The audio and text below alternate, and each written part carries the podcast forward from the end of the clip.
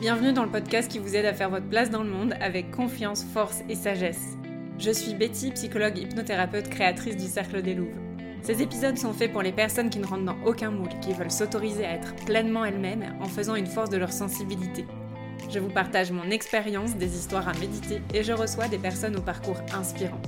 Prise de conscience, bottage de fesses et bienveillance, tout ça au même endroit. C'est parti pour l'épisode du jour. Si je devais planter le contexte, donc euh, Géraldine, vous venez de sortir un livre qui s'appelle Les femmes et l'amour, avec cette intention de d'autoriser, de libérer les femmes à sortir des injonctions.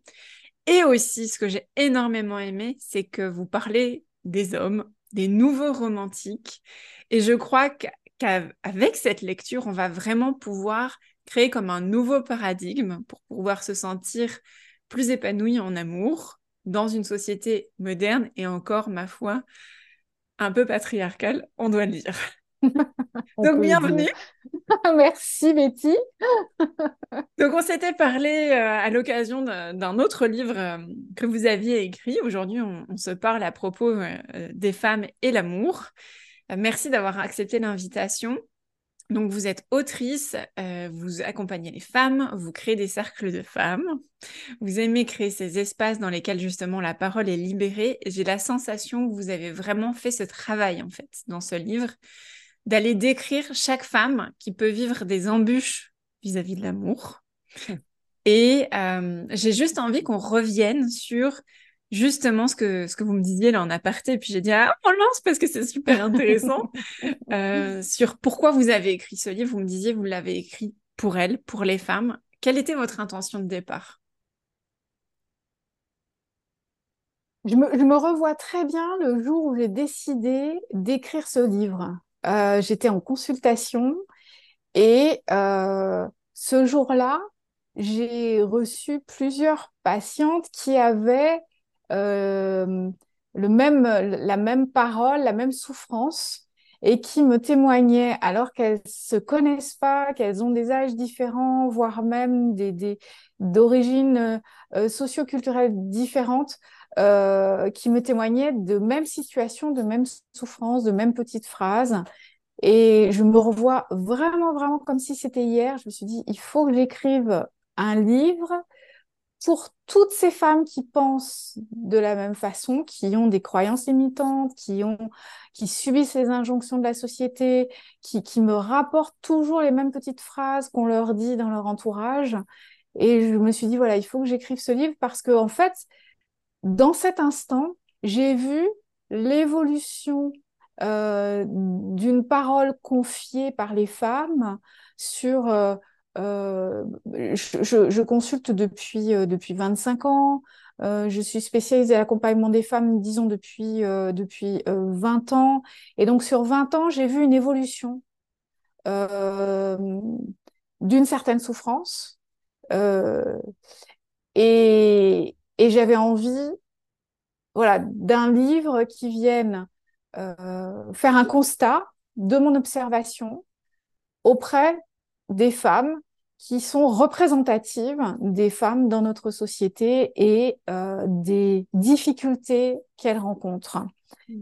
Et j'avais envie d'écrire ce livre pour qu'elles en prennent conscience, que les, personnes qui ne me consultent pas, plein d'autres prennent conscience et qu'elles puissent se libérer, en effet, euh, des injonctions de la société, de la pression sociale, des normes et s'autoriser leur choix euh, s'autoriser un certain nombre de choses et surtout se sentir euh, plus libre et en paix avec elle-même dans leurs différences de parcours concernant la rencontre, la maternité, euh, la place de, leur place dans la société, leurs décisions dans leur vie, voilà, euh, à quoi elles veulent donner euh, plus de place. Euh, or, aujourd'hui, dans notre société, on demande aux femmes de cocher toutes les cases, mais en même temps, on ne leur donne pas la possibilité d'occuper tous les espaces et en tout cas pas de la même façon que les hommes.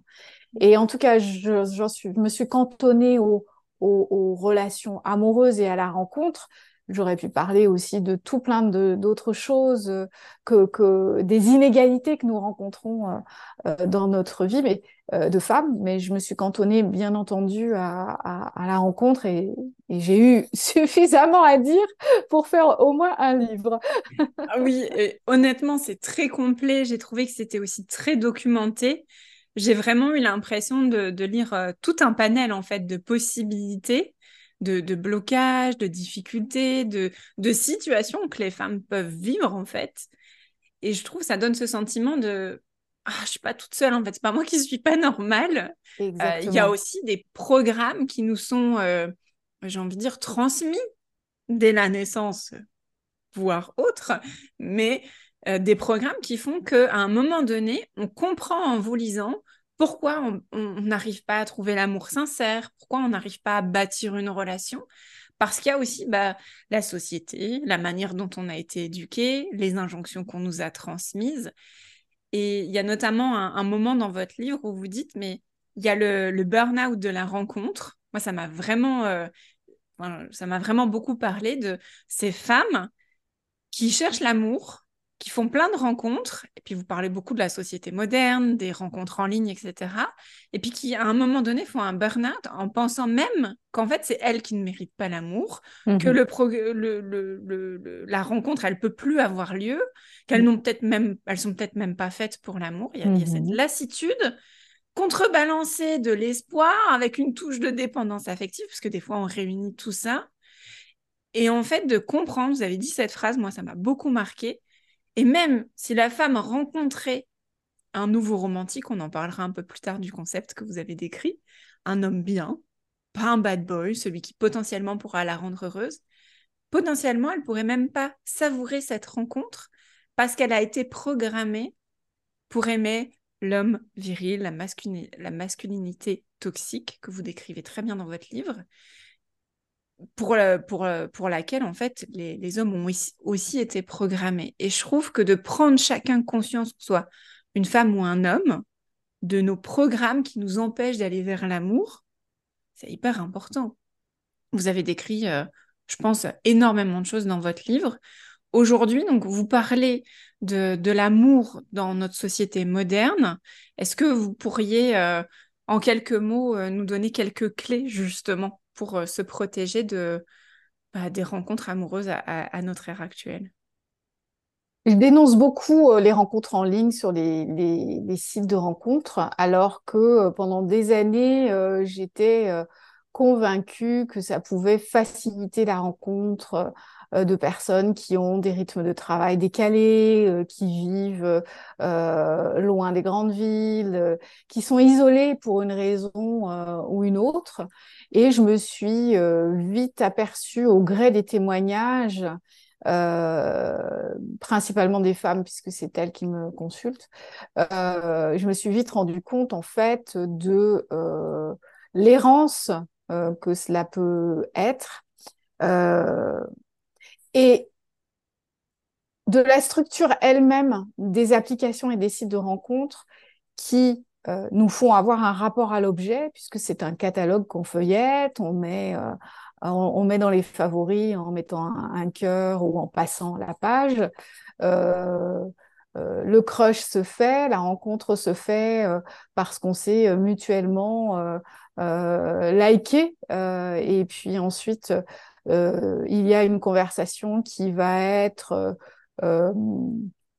assez superficielle donc en fait, ce que je dénonce, c'est euh, notre modernité, que ce soit les sites, les, applis de rencontre, mais aussi nos smartphones, qui, euh, si nous n'en avons pas conscience, vont euh, nous mettre en, relation avec l'autre comme s'il s'agissait d'un objet. C'est vraiment la problématique du côté virtuel qui fait que un certain nombre d'individus euh, ne se rendent pas compte qu'il y a un être humain derrière euh, cette image, cette photo, euh, ces mots qui sont tapés dans le, dans le chat.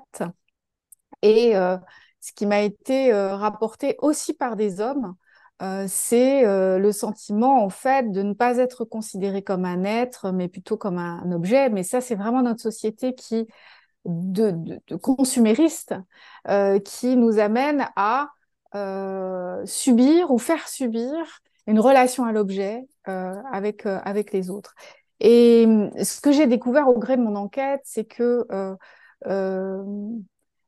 les femmes sont d'une certaine façon utilisées pour avoir euh, du trafic sur les sites de rencontres, puisque par exemple, il y a un grand nombre de sites et d'applications où c'est gratuit pour les filles, comme en discothèque euh, à notre adolescence. Là aussi, hein, euh, on peut dénoncer hein, la gratuité de l'accès aux discothèques pour les filles pour être sûr que les gars viennent. Donc, qu'est-ce que ça dit? Ben, Ça met les femmes euh, dans cette posture, une fois de plus, de proie, d'objet, euh, où on les utilise pour faire venir et donc euh, pour faire payer les hommes, puisqu'en fait, sur les applis et les sites, sur certains sites, c'est comme ça. quand une femme arrive sur un site de rencontre, elle va être sursollicitée par les hommes. Quand un homme arrive, ça va être plus compliqué d'entrer en contact avec des profils qui l'intéressent parce qu'en fait, euh, euh, les, certains sites et certaines applis de rencontres sont structurés pour que l'homme, voyant que ça ne fonctionne pas, prenne un abonnement. Et une fois qu'il prend un abonnement, vroom, il a accès à, euh, un grand nombre de profils féminins. donc, je, dénonce un certain nombre de, choses de cet ordre pour faire comprendre en fait aux femmes, mais aussi aux hommes qui me liront, que notre modernité amène des comportements qui peuvent euh, nous faire violence, qui peut être violent pour nous en fonction de nos valeurs, de notre sensibilité, ce que nous cherchons à vivre et, les personnes que nous cherchons à rencontrer, et que nous devons en avoir conscience pour se protéger et vraiment réfléchir sur euh, la pertinence de la rencontre en ligne, la pertinence aussi de de conversation en ligne plutôt que de se voir. Et je ne suis pas contre le progrès, je suis pour le progrès parce qu'il facilite un certain nombre de choses, l'accès à la culture, une démocratisation euh, euh, de l'information. Euh, enfin voilà, il y a, la modernité a, a, des effets extrêmement positifs, sauf qu'on a mis entre nos mains des outils de communication sans nous donner le mode d'emploi et ça fait beaucoup, beaucoup de, de casse et notamment dans la rencontre amoureuse. Et les femmes euh, sont beaucoup plus exposées à une forme de violence euh, dans notre modernité et sur les sites de rencontres. Par exemple, euh, les femmes subissent beaucoup plus de cyberharcèlement que les hommes. Les femmes sur les sites de rencontres vont se sentir beaucoup plus objetisées et vont être face à des situations qui vont euh, euh, être compliquées pour elles, par exemple quand elles s'aperçoivent que euh, l'homme a cinq conversations en même temps. ça peut réveiller un certain nombre de... de... C'est-à-dire, une fois, c'est gérable. Au bout de la dixième fois, c'est là qu'arrive le burn-out de la rencontre. Donc, il y a une vigilance à avoir et, une connaissance de cet environnement à avoir et des décisions à prendre en tant que femme sur qu'est-ce que je veux, qu'est-ce qui est important, euh, comment me protéger et faire attention dans cette jungle. oui, complètement. Et, avec beaucoup de justesse, je trouve que vous transmettez ça. C'est finalement cette jungle, elle vient appuyer ou mettre en lumière euh, à la fois nos mécanismes, notre passé, nos blessures, et puis des, comme des rouages ou des mécaniques de, de rencontres et de pensées ou de phénomènes sociétaux qui font que c'est important de reprendre conscience pour reprendre son pouvoir. Et notamment, vous parlez un moment dans le livre de la question du désir, qu'en fait, quand on est dans cette euh, phase de rencontre, on peut confondre l'amour et le désir. Est-ce qu'on peut revenir là-dessus? Mhm. C'est vraiment quelque chose que, que j'entends euh, très, très, très fréquemment euh, en consultation et aussi ce que j'observe dans notre société en, en, observant les êtres vivre. Et il y a la quête de l'amour, la quête du prince charmant, principalement chez les femmes et euh, une urgence à la rencontre.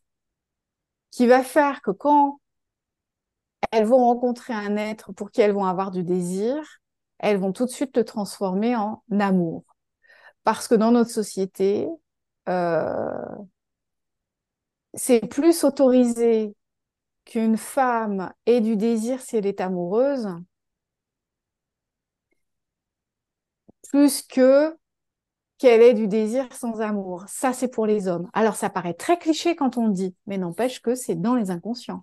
Moi, j'entends ce type de choses de femmes jeunes, modernes, informées, cultivées. Enfin, euh, voilà, on pourrait dire oh là là, mais c'est cliché. Et à chaque fois que j'écrivais mes, mes, chapitres dans ce livre, je me disais mais attends, mais t'es dans les clichés. On va te dire c'est cliché. Et donc j'ai des images qui sont transmises. Comme vous dites, c'est la bonne fille ou la pute. Exactement. Entre deux. Voilà. Et l'homme, lui, s'il est célibataire, euh, bah, il est libre, c'est un conquérant, et s'il a plusieurs euh, conquêtes, euh, soit en même temps, soit à la suite, euh, bah, c'est pas un problème. ça n'est pas un problème. Et une, une, femme célibataire, on ne va pas porter le même regard sur une femme célibataire. D'ailleurs, on va lui dire au bout d'un certain temps, mais comment ça se fait, jolie comme tu es, que tu ne rencontres personne? Jolie comme tu es. Donc déjà, on voit le côté réducteur. Il faut qu'elle soit avec quelqu'un si elle n'est pas avec quelqu'un et qu'elle est jolie, c'est pas normal. Donc, il y a les jolies, il y a les moches. Donc, les jolies, elles ont le droit d'être en couple. Les moches, c'est pour ça qu'elles sont, sont pas en couple. Enfin, hé, allô, c'est quoi ce truc? Elles ont aussi un cerveau, une personnalité, du charme, des choses à partager. Euh, mais on voit que on, on, les critères ne sont pas les mêmes pour les hommes et pour les femmes dans plein de domaines. Mais en ce qui concerne la rencontre, c'est ces petites phrases-là me sont rapportées par mes patientes. Et donc, en effet, ça peut paraître cliché, mais en fait, c'est ce que les femmes vivent tous les jours. Et c'est les petites phrases qui leur sont assénées tous les jours. Et, ça, ça les rend, ça les fatigue ou ça les rend confuses. Et ça va fausser aussi leur choix. C'est-à-dire qu'à un moment donné, elles ne savent plus si elles ont réellement envie d'être en couple ou pas. Euh, quelle est la différence entre vouloir rencontrer vraiment l'amour et être en couple, déjà? Et euh, par rapport à l'enfant aussi, euh, l'horloge biologique et, les petites phrases du genre Bon, bah écoute, là, tu as dépassé 30 ans, il faut te dépêcher parce que si tu en veux plusieurs, mm. l'heure est comptée. On ne lui demande même pas si elle veut ou pas un enfant. Mm. On décide déjà pour elle qu'elle en veut et que là, il faut qu'elle se dépêche. Donc, c'est toutes ces injonctions-là. Certains diront oui, mais il faut pas tenir compte de ces phrases. N'empêche que, suivant notre sensibilité, suivant notre personnalité, et puis surtout la répétition des messages font que ça crée une fragilité chez les femmes et que ça vient soit les culpabiliser, soit les faire douter de leur propre choix, soit leur faire choisir euh, une orientation normée alors qu'au fond, elle n'était peut-être pas faite pour ça. Mmh. Oui, d'ailleurs, vous citez une étude tout début du livre qui avait été faite où c'était donc une étude avec des petites filles et des petits garçons à qui on présente des yaourts qui ont en fait été salés. Et donc, les, les, les, petits garçons qui goûtent le yaourt devant la caméra instinctivement font burk. Et les petites filles font «Hum, c'est bon parce qu'en fait Dès petites, les filles, euh, et ça j'en parle dans un article sur le genre, on leur a inculqué l'idée qu'elles devaient plaire. Mm. Elles devaient faire ce qu'il fallait pour plaire, et je trouve ça induit cette idée de euh, mince, bah alors si, si je ne tombe pas amoureuse, si je ne rencontre pas la bonne personne, si je n'arrive pas à être en couple, alors c'est de ma faute. C'est que je dois pas être comme il faut ou je dois pas faire ce qu'il faut. Exactement, tout à fait. Et c'est pour ça que la, la, la phrase en exergue d'introduction à mon livre est euh, On nous a appris euh, à nous faire aimer et non pas à aimer ou à nous aimer. Enfin voilà, je me souviens plus exactement de ma phrase, mais l'idée c'est ça, c'est qu'on nous a, on nous apprend à nous faire aimer, donc on nous apprend à être aimable, mais on ne nous apprend pas à choisir et, euh, et, dans cette, euh, dans cette expérience, initialement, c'était un casting pour une pub, en fait. et, et l'expérience a été faite deux fois, une en Espagne, je crois, de mémoire, et une aux États-Unis. Et le résultat était le même. Et le réflexe en, en bas âge, elles sont petites dans cette étude, hein, ça doit être autour de 5-7 ans, on voit que le réflexe immédiat, c'est de sourire parce qu'on leur a donné un, petit, un pot de yaourt qui est censé être bon. Elles sourient, c'est le goût est franchement euh, pas agréable, mais le premier réflexe, c'est de sourire parce qu'on leur a appris à sourire. Donc, on leur a appris à être aimable. Et on nous a appris euh, à être à être aimable, à dire bonjour, à sourire. Euh, et ce, ce type d'éducation, les, les, garçons ne reçoivent pas la même éducation. Mm. Je parle à un moment donné aussi des jouets. Euh, les filles qui sont autorisées à jouer à la poupée et pas aux voitures, et les garçons qui sont autorisés à jouer euh, à la guerre, euh, aux voitures, mais pas aux poupées, alors que les deux ont envie des deux. Oui. Et, que, et la peur que ça vienne or, euh, changer leur identification à leur genre ou avoir une incidence sur la sexualité, alors que c'est absolument pas le cas. C'est pas parce que des enfants jouent avec ce que l'on considère être pour eux ou pas que ça va changer leur choix. donc on voit dans, que dans l'éducation, ce qui nous a été transmis, mais c'est pas seulement les parents, c'est aussi la société, les contes de fées, les films, un, certain nombre euh, d'informations autour de nous, les pubs, mm. Euh, cantonnent la femme à un rôle et à un comportement spécifique. Et les hommes à un rôle et à un comportement spécifique. Et ça va en effet orienter aussi notre posture dans la rencontre et dans notre façon d'interagir avec euh, les hommes. Je ne suis pas en train de dire qu'on doit être comme les hommes. Euh, je suis en train de dire, et c'est ce que je tente de, transmettre comme message aussi dans le livre, c'est que je suis pour une égalité euh, pour que les femmes puissent être en contact avec, en effet, leur puissance, euh, leur, leur puissance, leur personnalité, leur confiance en elles. voilà, mais qui? Comment? Leurs envies, leurs envies, exactement, de, parce quelque chose qui est différent de ce qu'on s'attend d'elles en fait. Exactement. Et, exactement. cette étude, ça montre bien qu'il y a, je pense qu'il y a une partie des personnes, notamment que vous et moi on rencontre en consultation, qui se sont construits en ce qu'on appelle en faux self, c'est-à-dire mhm. en dehors d'elles-mêmes, mais en, accord avec ce qu'on attendait d'elle. Et finalement, ce que vous décrivez dans le livre, c'est que ça concerne aussi les hommes, puisque effectivement, dans ce que vous dites, c'est-à-dire qu'on a, on a des attentes vis-à-vis des petits garçons et des hommes en devenir. Vous parlez de la masculinité toxique, euh, et de cet attrait qu'on peut avoir à un moment donné dans notre vie pour le bad boy, l'homme viril. D'ailleurs, quand on demande aux femmes euh, c'est quoi ton type d'homme, souvent beaucoup décrivent ce, fameux bad boy. D'ailleurs, beaucoup véhiculé dans les films, les histoires, etc. Et, j'espère que c'est en train de que en train de changer. Je pense euh, votre votre livre va ouvrir ça aussi. Et pour une petite anecdote personnelle, euh, je me souviens, donc euh, je ne sais plus en, quelle année ce film est sorti, Bridget Jones. Et vous savez, il y a vraiment cette, euh, cette image. D'un côté, il y a le bad boy, sexy, séduisant, on le trouve. Hmm.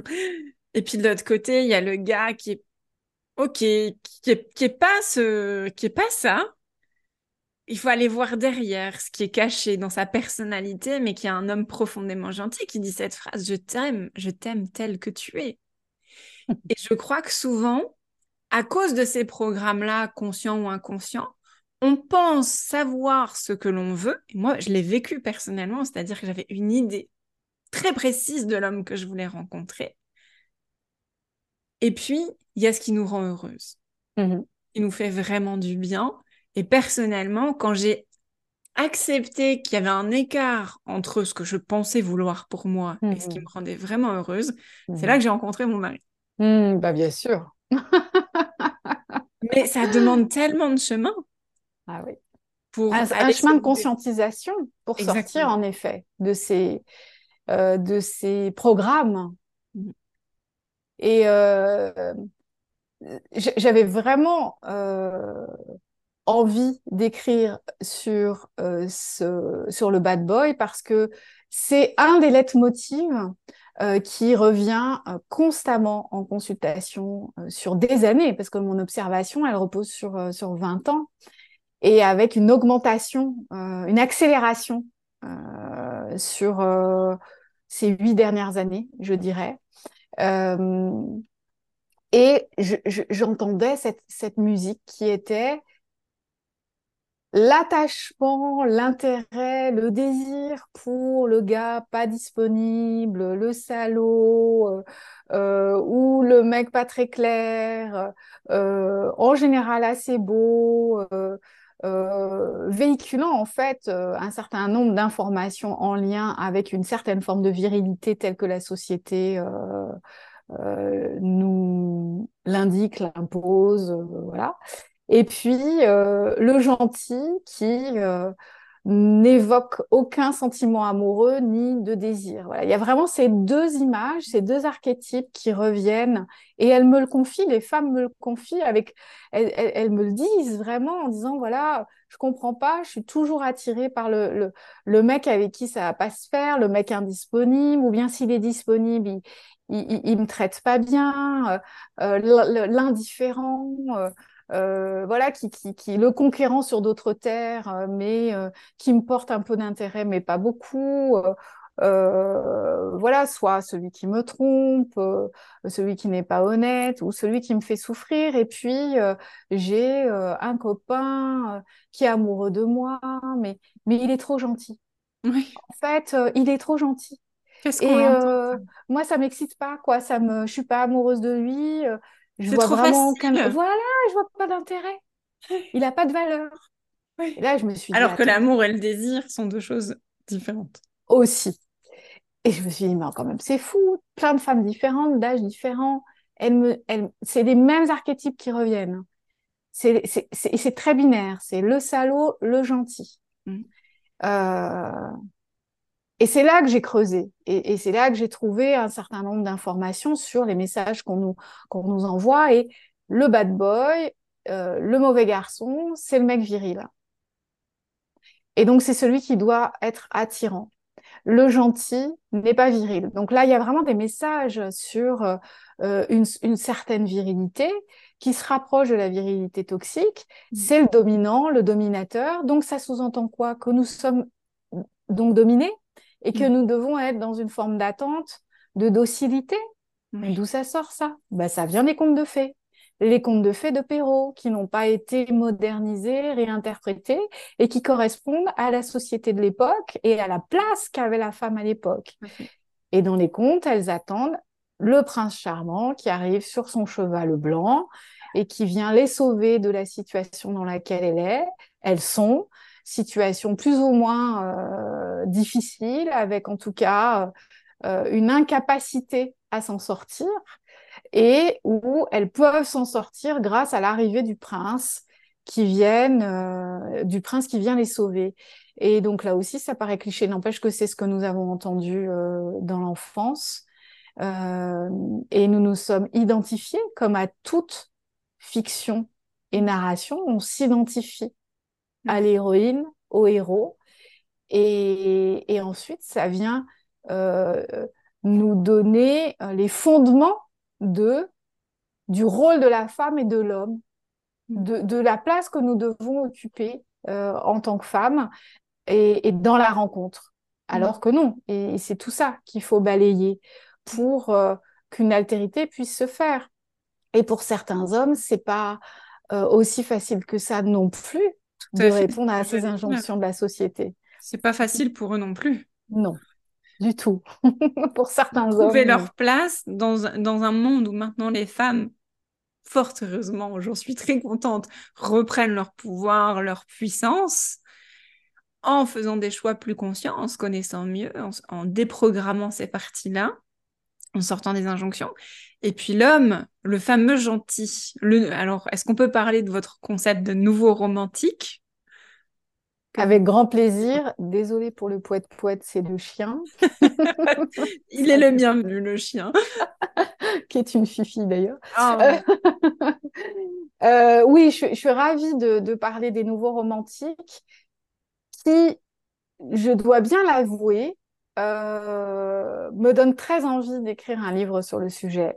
je oh, suis ah oui ah bah alors, ah, bah euh, s'il est accueilli comme ça donc je m'y mets dès maintenant. Ah, mais j'aurais bien hâte de le lire. J'ai adoré écrire cette partie. Euh, J'étais partie pour écrire une plus longue partie. Euh, J'avais envie de prolonger euh, cette cohabitation, je dirais, avec les, nouveaux romantiques lors de, l'écriture. Euh, mais bon, voilà, c'était pas le sujet du livre et, donc euh, j'avais d'autres aspects à, développer. Les nouveaux romantiques, ça m'est venu comment? Ça m'est venu en fait en étudiant la révolution romantique proposée par ce que j'aime appeler la nouvelle vague du féminisme qui est incarnée par la jeune génération. Euh, et, la révolution romantique, c'est prendre conscience de l'influence euh, du romantisme véhiculé par le mouvement littéraire du 19e siècle, mais aussi par les romans à l'eau de rose. Comment prendre conscience de l'influence que ça a pu avoir? C'est la suite des contes de fées. Et euh, se libérer euh, d'une forme de romantisme qui nous amène à être dans des rôles dominants, dominés et à banaliser la passion amoureuse qui est en fait des amours toxiques, qui sont en fait des amours toxiques. Euh, voilà, donc ça c'est la révolution amoureuse. Et du coup, c'est ensuite en étudiant ceci et en pensant au profil, euh, aux archétypes du bad boy et du gentil, qu'a émergé euh, dans ma conscience en fait ce profil d'homme que je vois autour de moi et, et, qui sont dans certains films. J'en cite euh, au moins un dans, le livre. Et, je me suis dit, il existe un profil d'homme que donc j'ai appelé les, nouveaux romantiques. Pourquoi je les ai appelés les nouveaux romantiques ben, C'est dans cette idée que ils sont romantiques, mais non pas de ce romantisme du 19e siècle, euh, ni des romans à l'eau de rose. Ils ont ce côté romantique en, opposition au masculin toxique, en fait. Et pourquoi nouveau? Parce qu'en fait, pour moi, c'est ça l'homme moderne. L'homme moderne, c'est celui qui sait délester les injonctions de la virilité, c'est celui qui euh, euh, ne s'identifie pas aux personnages des romans du 19e, torturés, passionnels, voire destructeurs. Euh, le nouveau romantique, c'est euh, l'homme qui est en accord avec ses émotions, qui est dans un mode relationnel avec les femmes, qui est de l'ordre du respect, de l'altérité. C'est un homme qui a des émotions, des sentiments, qui n'en a pas peur et qui n'associe pas le fait d'avoir des émotions ou une forme de vulnérabilité à certains moments de sa vie avec la non-virilité. Ce sont des hommes qui, qui, qui, ne comprennent pas euh, absolument, qui sont aux antipodes de la virilité toxique, mais qui sont vraiment des hommes au sens de, euh, voilà, ils, ils, ont, euh, ils se sentent hommes, ils sont dans une interaction avec les autres et une posture affirmée, et ils sont ni salauds, ni trop gentils et mous, ils sont dans une posture euh, euh, respectueuse où chacun a sa place et l'interaction avec les femmes euh, est une interaction de l'altérité. Voilà, sont des êtres d'altérité. Et, et, j'ai trouvé, et mon désir d'écrire aussi sur le sujet, c'est pour euh, insuffler euh, cette, cet archétype dans l'esprit des femmes pour qu'elles sortent de ce côté binaire, le salaud ou le trop gentil. Et je trouve que c'est un pari réussi parce qu'en vous lisant et en vous écoutant, on va essayer de conclure là-dessus, c'est que j'ai vraiment cette sensation que pour pouvoir être épanoui en amour, soit un homme ou une femme, et peu importe notre orientation, nos choix, je crois que c'est profondément à la fois d'être connecté à soi et de rendre la place à l'autre avec euh, beaucoup de respect, beaucoup de bienveillance et hum, de sortir justement de cette relation dominant-dominée qu'induit la passion, euh, les relations tortueuses et vraiment revenir à cet équilibre de, de respect et d'être pleinement soi. Absolument, absolument. Et, et, de ne pas être dans la relation à l'objet, qui est cette tendance, puisque nous sommes dans une société narcissique, de l'image et de l'objet, société consumériste et narcissisante, et, et, de revenir en effet à soi-même en tant qu'être, avec un autre être, euh, et non pas être dans la relation à l'objet en amour. Mmh. Euh, et, en prendre conscience euh, nous permet de nous retrouver et d'être dans une rencontre ou dans la rencontre ou dans, les rencontres, c'est valable aussi en amitié, en, en, en tenant compte euh, de nous en tant qu'être et de l'autre en tant qu'être. Et, et, pour moi, c'est ça l'intelligence relationnelle de demain en amour et c'est très important. Et merci beaucoup pour tout ça, pour tous vos partages précieux. Merci d'avoir écrit ce livre. Merci Betty. Le titre euh, du podcast s'appelle Sans compromis. Alors j'aime toujours terminer avec euh, cette question. Si on fait le lien avec la thématique euh, de, votre dernier livre, à votre avis, quel est le compromis qu'on ne devrait peut-être plus faire pour justement être épanoui en amour? C'est quoi la partie sans compromis?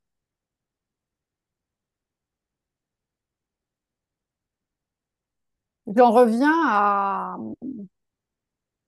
sans compromis, c'est d'assumer de ne pas plaire. C'est euh, et de ne pas tout faire pour essayer de plaire. C'est avant tout euh, se réconcilier avec soi-même, oser être soi en tant que femme, revendiquer l'importance d'être femme, euh, la valeur que nous avons en tant que femme dans notre société, si notre société daigne nous donner encore un peu plus notre place. Voilà, le... c'est sans compromis. Si tu ne m'aimes pas, eh bien tu ne m'aimes pas et je ne ferai pas tout pour être aimée de toi. Parce que moi, en tant que femme, je suis déjà dans la complétude. Je ne cherche pas à ce que l'homme vienne me donner une valeur, me compléter et me donner une valeur sociale. En tant que femme, je devrais déjà avoir une valeur sociale. Ce n'est pas le couple qui va me donner une valeur. J'ai déjà de la valeur en tant qu'être humain. Je suis une femme, mais je suis d'abord un être humain. Waouh J'en ai les frissons tellement, je trouve ça puissant. Merci beaucoup, Géraldine. Merci pour cette merveilleuse question et pour toutes ces questions. Merci, Betty. Avec grand Pour l'accueil de ce livre, ça me touche beaucoup. Merci beaucoup à vous. Merci d'avoir partagé euh, ce moment avec nous. Et donc, bien évidemment, vous retrouverez en description de l'épisode euh, le lien pour pouvoir euh, vous procurer, pardon, le livre de Géraldine, Les femmes et l'amour, et vous en découvrirez encore bien plus parce que, évidemment, nous sommes limités par le temps. Il y aurait tellement de choses à dire, donc je vous laisserai euh, découvrir la suite. Merci pour votre écoute et merci beaucoup, Géraldine, pour votre sagesse. Et si vous avez envie d'aller plus loin, je vous invite à aller télécharger ma méditation gratuite. Le lien est dans la description ci-dessous. Je vous remercie pour votre écoute. Si mes mots vous ont fait du bien, eh bien pensez à liker, noter ou commenter cet épisode. Cela contribue à cultiver toutes ces graines et cela m'encourage à développer ce podcast. Merci et à bientôt.